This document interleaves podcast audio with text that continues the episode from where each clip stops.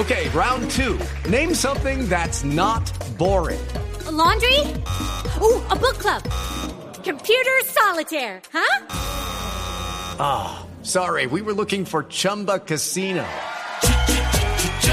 That's right. ChumbaCasino.com has over 100 casino style games. Join today and play for free for your chance to redeem some serious prizes.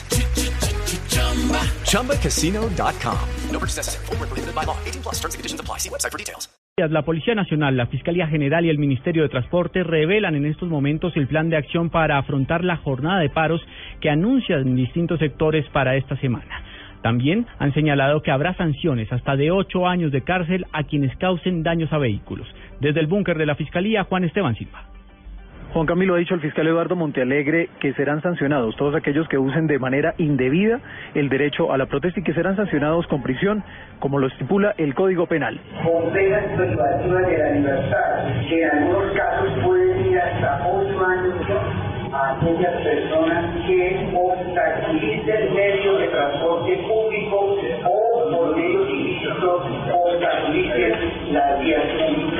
De igual manera, la ministra Natalia Bello ha dicho que el gobierno tiene toda la disposición para negociar con los transportadores. El general Palomino ha dicho que hay recompensa de hasta 20 millones de pesos para todas las personas que brinden información respecto a posibles actos vandálicos que se puedan eh, presentar en el transcurrir de la jornada del cese de actividades. Juan Esteban Silva, Blue Radio. Y precisamente se agudizan las protestas del paro camionero en el país. Fue incinerado un camión de una empresa privada en el departamento de Antioquia. El reporte lo tiene Laura Mora.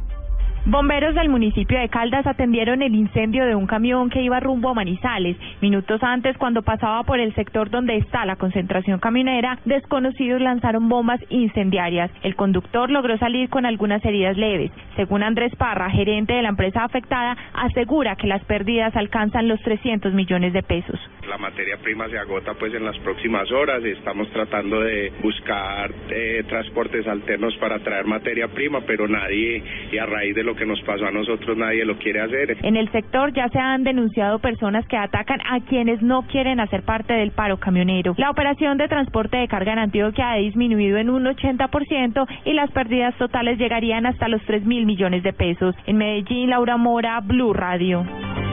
En cuatro municipios del departamento de Santander se concentra el 92% de las viviendas afectadas por los sismos que se han presentado en las últimas horas. Esas localidades fueron declaradas en máxima alerta. Javier Rodríguez. Los municipios de Matanza, Betulia, El Playón y Río Negro fueron declarados en calamidad pública y por eso esos poblados tendrán una atención especial por parte del gobierno nacional. El alcalde del municipio de Matanza, Santander, Orlando Lizcano, manifestó que son 522 las viviendas de esta localidad las afectadas. De las cuales 310 requieren construcción totalmente las viviendas. Tenemos la iglesia de nuestro municipio, el templo principal, con serias eh, averías. Eh, tenemos dos centros educativos colapsados totalmente. Tenemos una guardería, un centro vida, dos capillas más de los corregimientos y ese es el, el balance general que tenemos en este momento. En otros 22 municipios del departamento de Santander también se presentaron daños por el sismo. En Bucaramanga, Javier Rodríguez, Blue Radio. Hoy se cumplen cinco años del voto Caribe, la iniciativa en la que los colombianos votaron por la conformación de la autonomía regional. Diana Comas.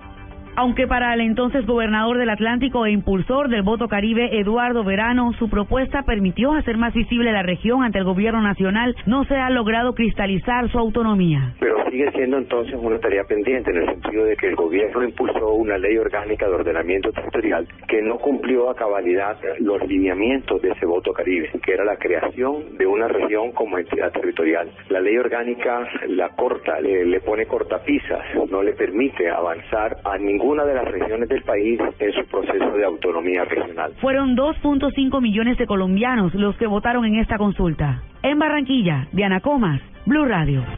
Noticias contra reloj en Blue Radio. Noticia en desarrollo hasta ahora, la canciller de Colombia, María Ángela Holguín, viajará en las próximas horas desde Lima, Ecuador, para participar en la reunión extraordinaria del Consejo de Ministros de Relaciones Exteriores de la UNASUR, en donde se analizará la situación en Venezuela. La cifra que es noticia, el Ministerio de Salud aprobó más de 55.900 millones de pesos para la compra de la cartera en mora de las instituciones prestadoras de salud en el departamento del Tolima. Y quedamos atentos a las exequias del reconocido pintor antioqueño Ramón Vázquez, quien falleció en las últimas horas en el Hospital San Vicente de Río Negro tras presentar un decaimiento en su salud desde hace seis meses. Ampliación de estas y otras informaciones en blurradio.com.